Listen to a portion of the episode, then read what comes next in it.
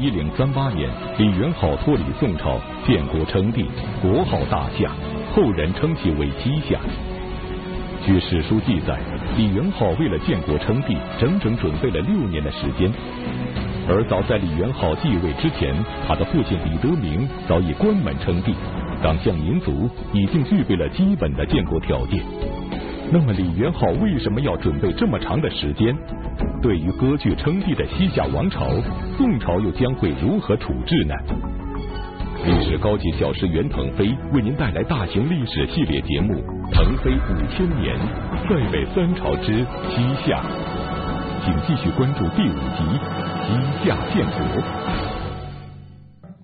上一讲啊，咱们讲这个李元昊继承了父亲的爵位之后，是铁了心呢要跟宋朝分家单过了，所以在他继位的第二年，年号就改了，不再奉宋正朔啊。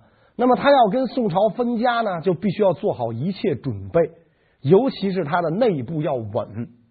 所以元昊继位后，明法令，以兵法勒诸部，完全是一套这个军事管理的作风，用这个兵法来管理诸部。他最爱干的事儿就是打猎。咱们讲辽的时候也也都跟大家讲过这个游牧民族皇帝为什么爱打猎，因为能起到一个军事演习的作用。杀猛兽啊，杀真东西，杀活物。猛兽可能比敌人都要凶猛。演习的时候，每次有斩获，就打到猎物之后，元昊就跟这些豪酋们啊，下马还坐饮，割解而食，各陈所见，择其所长。大家都下马围一圈，跟地上坐着，没有君臣上下等级尊卑，还坐饮喝酒。喝酒的时候，推陈己见。你对国事有什么意见？内政外交怎么搞？择其所长，说好的有帮助的我就采纳。所以李元昊这种统治风格，看似很有点这个古贤君之风啊。所以这个元昊要跟宋朝争天下啊，就必须要扫除西顾之忧。他要扫除西顾之忧，首先要做的一件事呢，就是彻底扫清河西走廊，把河西走廊地方上所有反对势力一概清除掉。前面咱们讲过，甘州回鹘啊是已经被他打败了，连这个叶落格可汗都不知所踪了。然后瓜州、沙州都占领了。虽然这个瓜州王曹贤顺还在那苟延残喘，但是灭亡呢是早晚的事儿。所以这个时候，元昊在跟河西走廊的部族作战，他最大的对手是谁呢？还是吐蕃人。吐蕃人，咱前面讲过，大首领潘罗支死了。潘罗支是吐蕃的六股部，潘罗支一死，部众星散，相当多的人就投奔了河湟吐蕃的古斯罗政权啊。河湟吐蕃是以今天青海黄水为中心。建立的政权，古斯罗政权的强大威胁到了党项人的生存。为了解除后方威胁，以便日后一心对抗宋朝，李元昊决定出兵攻打古斯罗。可是他能够打败实力雄厚的古斯罗政权吗？当时这个古斯罗政权的势力中心在青塘城，就是今天的这个青海的西宁。李元昊要打青塘城。必须先占领青塘城附近的一座要塞，叫牦牛城。有的说写成那个牦牛城啊，反正就是音译吧，那么个意思。所以李元昊派自己手下大将苏奴儿率两万五千人马攻打牦牛城，没想到古斯罗不不白给。吐蕃人当年在唐朝的时候盛极一时啊，几度攻陷成都，甚至占领过长安，势力那么大，是吧？所以人人骁勇善战。啊！现在虽然我比不上祖先的勇敢了，打你个小小党项枪，那还不是玩儿似的？你当年都是我们吐蕃帝国的附庸啊！所以苏努尔那两万五千人啊，被打了大败，连苏努尔本人都被俘了。李元昊大怒，所以亲率数万大军再次围攻这个牦牛城。双方僵持一个多月，李元昊啊也没能攻陷牦牛城。李元昊一看坏了。这回眼现大了，窝头翻个，现大眼了。这回是，看来吐蕃人呐不好对付。打不下来，我怎么交代啊？我回去之后怎么跟国人说呀？于是这李元昊呢，就跟牦牛城里的这个守将讲，说我打算那个退兵，我不打了，对不起，我错了，你出来吧，咱盟誓啊，折剑盟誓，以后再也不打完你了，我我准备撤军，你也别掩杀我啊。可能那个牦牛城的守将，这吐蕃人很淳朴，他觉得呢，人都应该这么淳朴，所以傻乎乎的就开了城门出来了。他一出来，李元昊纵兵杀入牦牛城，把城里边的男女老少啊杀了个干干净净，牦牛城就被攻下了。但是牦牛城不能久待啊，李元昊要回兵，在回兵的路上，古斯罗派大将率十万人马截住李元昊的去路。你以为这是旅馆呐？你想来就来，想走就走，让你来得去不得。李元昊的部下这个时候刚打了一场大胜仗啊，杀过瘾了，抢足了，准备回去好好过日子呢。这个时候军心思归，不想打仗。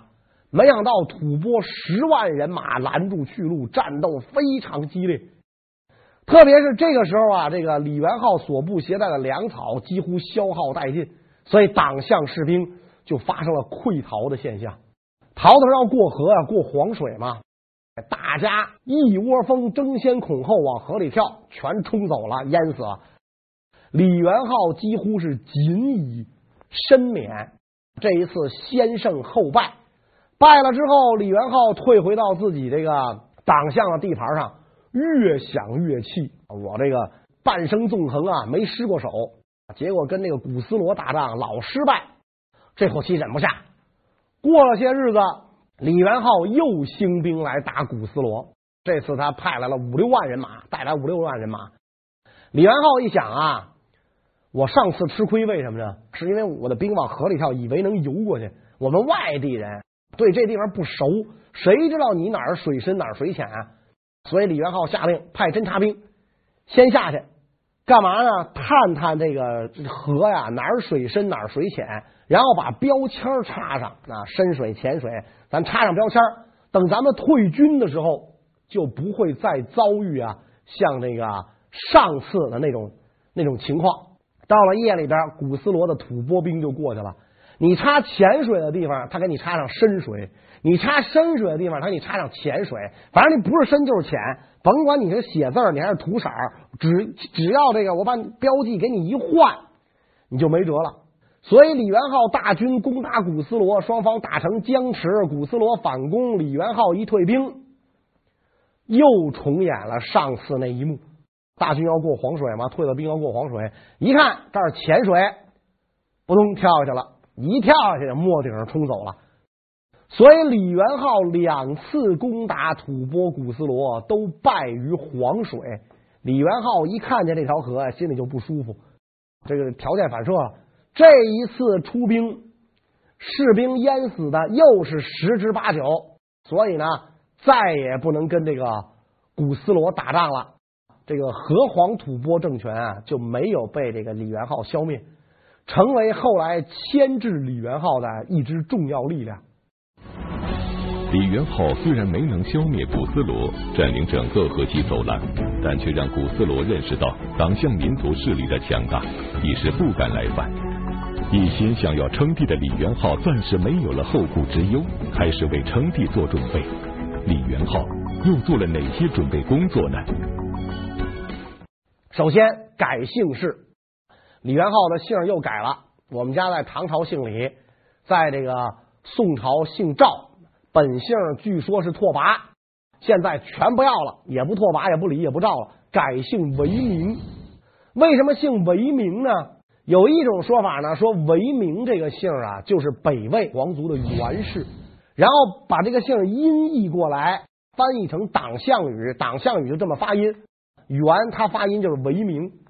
姓改了，改姓韦明了，名字也改，不叫元昊了，元昊是汉名，改名叫囊萧，所以李元昊的名字就变成了韦明囊萧。当然，我们出于顺口的考虑，还要叫他李元昊。维明囊销这太啰嗦了，这名字。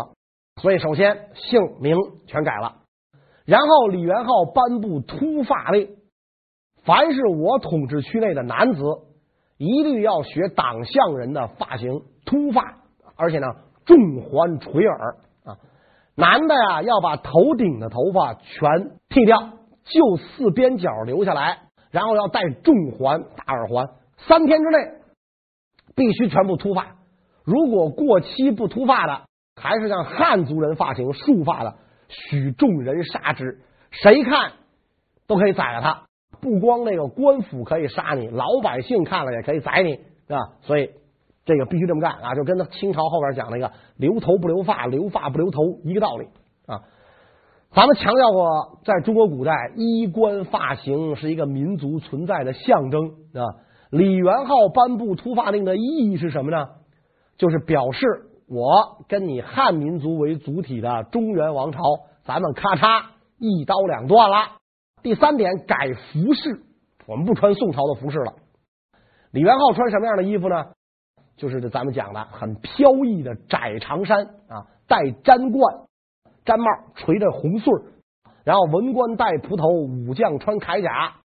第四个措施，建都城，就是我们说的兴州，这个时候改名为兴庆府啊，由州呢。升为府，大兴土木，修建殿宇、亭台楼阁、寺庙，护城河十丈宽，营造的模式完全仿效唐都长安和宋都开封，连城门的名称都一样，什么光化门呐、南薰门呐、整个的这个这个都城啊的营造就是一个帝都的模式。第五个措施，立官制，中央设立中书省、枢密院、三司御史台，完全跟宋朝一样。这些官呢，可以由汉人担任，也可以由党项人担任。他也跟辽朝相似，一国两制。他的官制也有两套，凡是仿效中原的套官制，汉人可以担任，党项人也可以担任。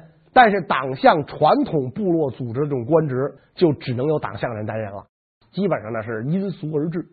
然后呢，就是改革礼乐制度，最后创制文字。我要这个。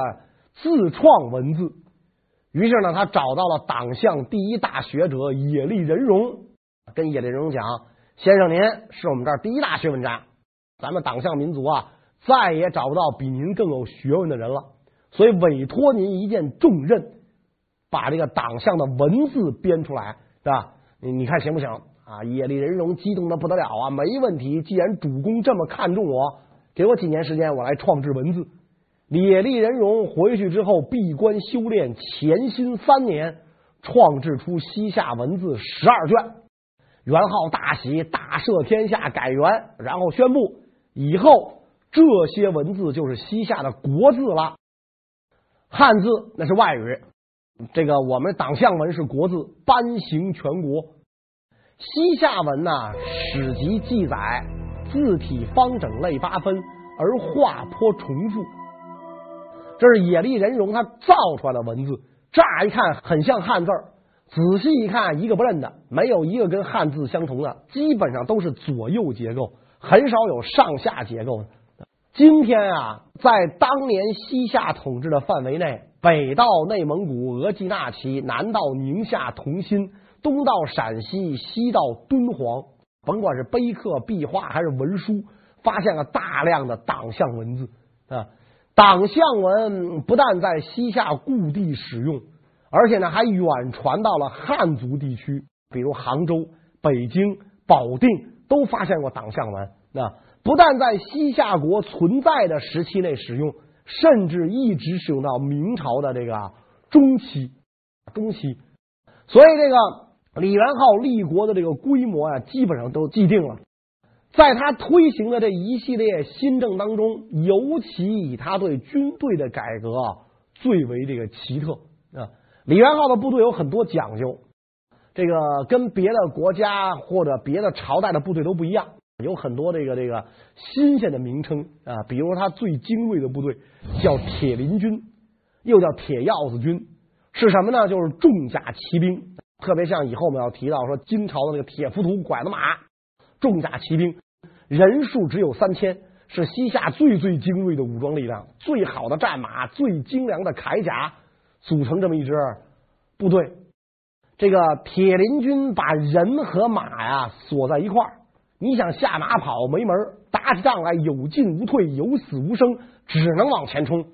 所以这支部队是这个呃，等于国家的战略预备军。除了铁林军之外，李元昊还创立了专抓俘虏的秦生军、御林军、六番直、炮兵偷袭军、先锋部队壮令郎，独创了一套军事体制。此时，李元昊继位已经六年，建国称帝的准备全部到位。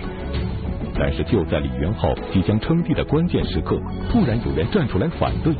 这个人又是谁呢？谁呢？他妈。李元昊的母亲就应该是皇太后了，魏牧氏反对。李元昊的舅舅叫山玉为亮，也反对。山玉为亮在李德明时代是非常有名的大臣，跟着李德明鞍前马后，执掌军政大权，在党项境内啊势力很大。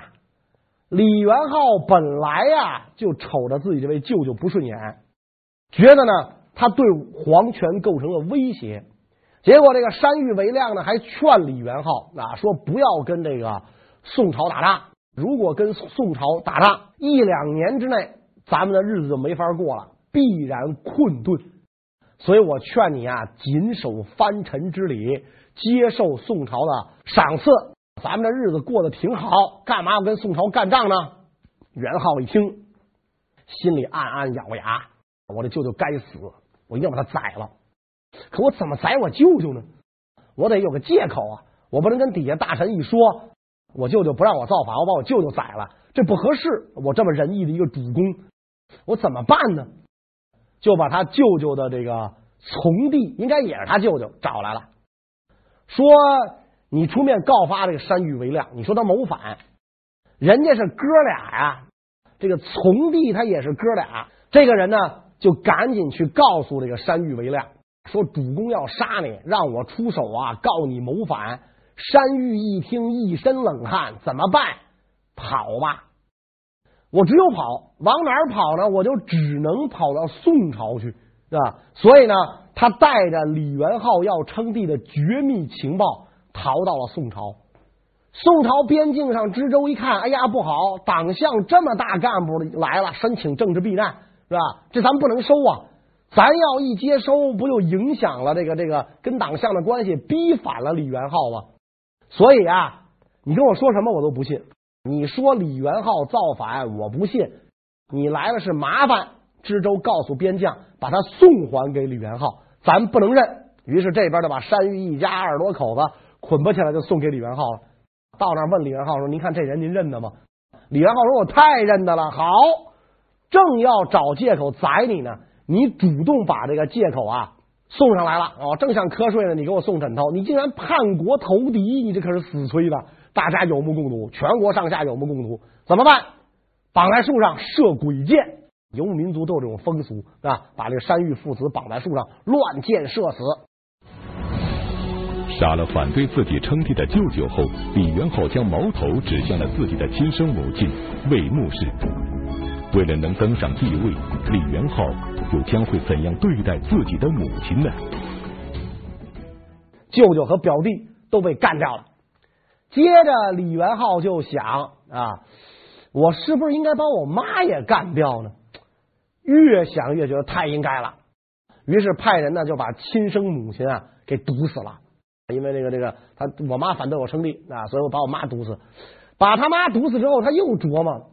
我还有一个妃子魏穆氏啊，是我的表姐，是不是应该也把她给弄死呢？哎，可以啊！李元昊琢磨可以，我得把魏穆氏杀光，斩草要除根，是吧？所以这个李元昊就派人啊去弄死魏穆氏。刚这个这个刚要派人宫里来报说这个魏穆氏有身孕，李元昊一听，哎呦，有身孕，那怎么着也是我的骨肉啊！等生完孩子再弄死你吧！魏牧氏呢就被软禁起来了。魏牧氏呢，这个也也也也也还真不错，都到这份上了吧？马马上就要被弄死了，心情居然也没抑郁，孩子顺顺当当的就生下来了。问题是这个呃元昊的宠妃野丽氏啊，也生了孩子啊。这个野力氏后来被立为皇后，所以魏牧氏生的这个孩子啊，他的价值和地位，这个在元昊的眼中呢，自然就大大下降下降了。本来他想，既然有了孩子了，怎么着也是我的这个骨肉，我就饶他母子一死就完了。没想到这个野力氏呢，他因为嫉妒嘛啊，因为这个呃元昊的妃子死的越多越好嘛啊，野力氏好专宠啊。野力氏就跟这个元昊讲说：“哟，说这魏牧氏生这孩子不像你，特别像哪个哪个大臣。”元昊一听，呃，给我戴绿帽子，这能允许吗？马上下令把魏牧氏和他刚出生不久的孩子全部投入黄河，活活淹死了。已完成称帝部署的李元昊，为了扫清称帝障碍，不惜杀害了亲生母亲、舅舅和妻子。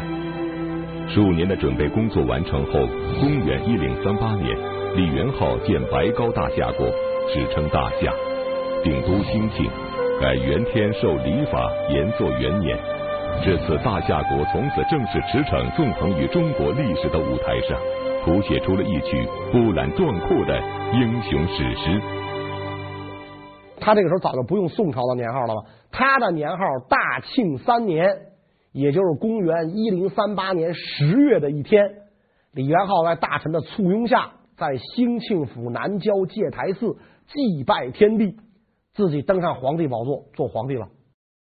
他给自己的这个封号啊，给自己上尊号叫大夏世祖史文本武兴法建礼仁孝皇帝，这么大一串。国名定为这个白高大夏国，简称大夏。因为宋辽啊，这个都在他东边啊，他在宋辽两国的西边，所以宋辽两国叫他西夏。西夏是别人给的，他自己国名不叫西夏，而是叫白高大夏国，叫这么一个国名。党项羽的发音叫邦尼定国。一般情况下，他给宋朝这个。上表都是写邦尼定国如何如何，然后尊爷爷继迁为太祖，父亲得名为太宗，表示在我爷爷那一辈我们就已经建国了，不是到我这儿才建的国。李元昊死后呢，庙号是景宗，他其实是西夏第一个皇帝，但是呢，他的庙号是宗而不是祖，开国称祖，守城称宗嘛，就是表示爷爷那辈就已经建国了。已经建国了。李元昊正式成立之后，他一想啊，我得给宋朝通知一声啊啊！我现在是皇上了，我得告诉宋朝一声啊。于是这李元昊呢，就给宋朝啊上了一道表。这个表啊写的言辞特别恳切，叫“于宋请称帝改元表”。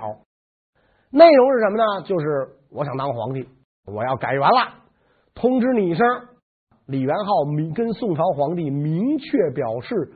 称王则不喜，称帝则侍从。我不喜欢称王，我要当皇帝。我告诉你是皇帝的目的是什么呢？我希望你怎么做呢？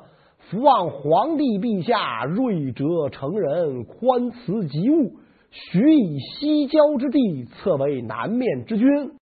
我希望你啊，把西郊之地给我册封我为南面之君，让我当皇帝。你如果这样做的话。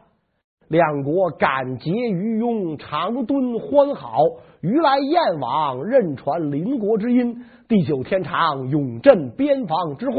至诚立恳，仰祀帝虞。你要是同意我当皇帝，那咱们两国长敦欢好，于来燕往，传书信往来，断不了朝贡，这都断不了。地久天长，永镇边防之患。你承认是我皇帝，我就不打你了。这样的话，边防上就没有什么祸患了吗？是吧？这样一来多好啊！我言辞恳切，希望你能允许。宋朝君臣上下看到元昊来书，如晴天霹雳呀！这小子居然当皇帝了，这是我们万万不能接受的。你李元昊一百年前找得着你们家吗？你不原来不就一个地方小豪酋吗？一直就是我朝节度。册封你为王爵，已经是给你城门大的脸了。你居然敢建号称帝，背叛大宋，这我们绝对不能接受啊！所以宋朝君臣上下的讨论怎么办呢？西夏要独立了，这个这个下毒了，怎么办呢？大臣们说：“元昊小丑，天兵一到，让他鸡犬不留，定期枕灭。只要咱一出兵，他立刻就完蛋。咱打他。”这个时候，只有一位大臣比较清醒，这个人是文官，告诉群臣讲啊，说元昊啊已经称帝了，你让他取消帝号断不可能。他不取消帝号，那就只能派大军进讨。问题是咱们没有做好进讨的准备啊。然后他跟皇帝讲说：“皇帝陛下，您比太祖太宗如何？”皇上说：“比不了。”那好。现在的将领跟太祖、太宗时期的名将相比又如何？还是比不了。那李元昊的势力跟他爸爸德明、跟他爷爷季谦时期比又如何？皇上说：“哟，好像比他爸爸、他爷爷都强。”招啊，是吧？你想，咱们强，他弱的时候，咱们都收拾不了他。现在形势完全反过来了，您怎么能就觉得出兵一定能打赢呢？是吧？太祖、太宗的时候都收拾不了他爷爷、他爸爸，现在咱们为什么一定能收拾了他呢？所以不如啊，元昊爱叫啥就叫啥，他愿意叫皇帝他就叫皇帝吧。咱们啊，别理他，积聚力量，先采取守势，再采取攻势。当年太祖爷定江南也是这么干的吗？这个人把这番话一说完，群臣哄堂大笑。哎呦，书呆子，迂腐啊，那不知兵啊！宰相就跟那个人讲说：“你是不是脑子有毛病啊？是吧？你你怎么你你今天还敢来上朝啊？是吧？你回家休息去吧。那大军只要一出兵灭李元昊是个事儿吗？”